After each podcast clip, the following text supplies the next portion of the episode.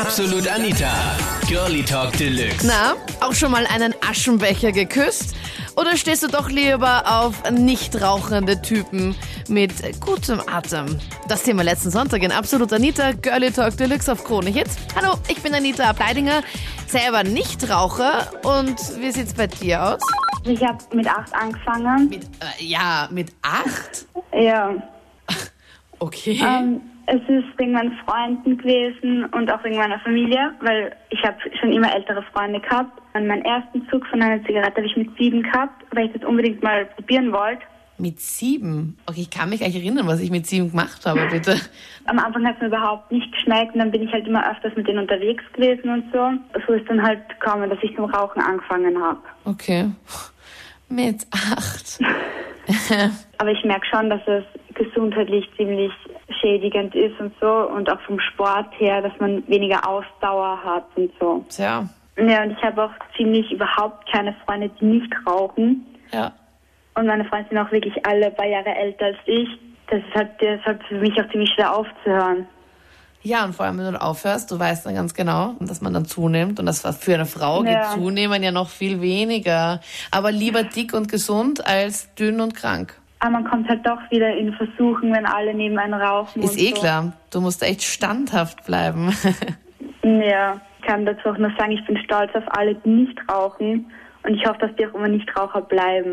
Wenn die Kinder von klein auf sehen, dass die Eltern rauchen, dann ist es ja für die mehr oder weniger normal. Normal, voll. Und dann haben sie ja, wenn das Kind jetzt rauchen anfängt, haben die Eltern ja nicht einmal ein Argument. Und das ist, so kann man das nicht sehen, dass die Eltern keinen Einfluss haben. Und wenn meine Freundin jetzt rauchen wird und ich sie dann küsst, das ist ja eher nicht so angenehm. Findest du das nicht auch, dass es ein bisschen Raschenbecher schmeckt? ja, schon, ja, sehr sogar.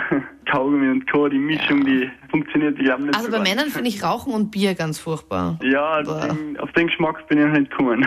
Ich finde, Rauchen, das gehört beim Fortgehen zum Beispiel einfach dazu. Es ist einfach lustig, wenn man tanzt und eine Zigaretten in der Hand hat, ein Bier. Man kann da mal eine Zigaretten anbieten. Und außerdem finde ich gar nicht, dass da die Erziehung falsch ist. Sondern es ist das Umfeld schuld, Ja, das du... ist das Umfeld. Du fällst in eine Gruppe ein, es ist irgendwie der Gruppenzwang, wo du gehst in der Schule in der Pause einmal rauchen. Das gehört irgendwie dazu. Wenn man älter wird, finde ich es persönlich schon wieder cooler, wenn man nicht raucht und sagt, okay, ich widerstehe dem. Ja, finde ich auch. Das eine ist, dass bei jedem Backel Zigaretten der Staat ca. zwei bis drei Euro verdient. Ne? Dass der Staat selber hat überhaupt kein Interesse, dass die Leute gesund werden oder aufhören zu rauchen. Und das zweite ist, dass es Leute gibt, die eben unter ADHS leiden, Attention Deficit Disorder, die können nicht aufhören zu rauchen. Also die haben eben äh, entweder rauchen oder sie trinken oder sie nehmen Drogen. Ne?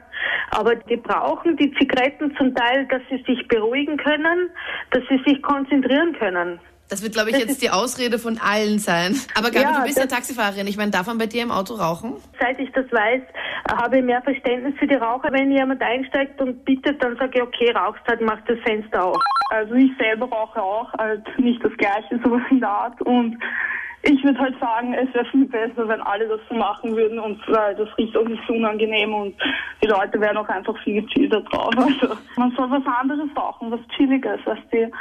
Ach so, was anderes rauchen? Ja, voll. Das macht die Leute auch nicht so, nicht so, nicht so stressig. Du meinst jetzt Marihuana rauchen, oder was? Nein, das hast jetzt du gesagt. Rauchst du das, oder was? Hä? Okay, du hast gerade was geraucht, oder? Nein. Aber wir können, wir können uns treffen und dann geht das. Äh, Ich komme zu dir ins Studio, okay? nein, du hast was geraucht und was Nein. getrunken, glaube ich. Sag das nicht.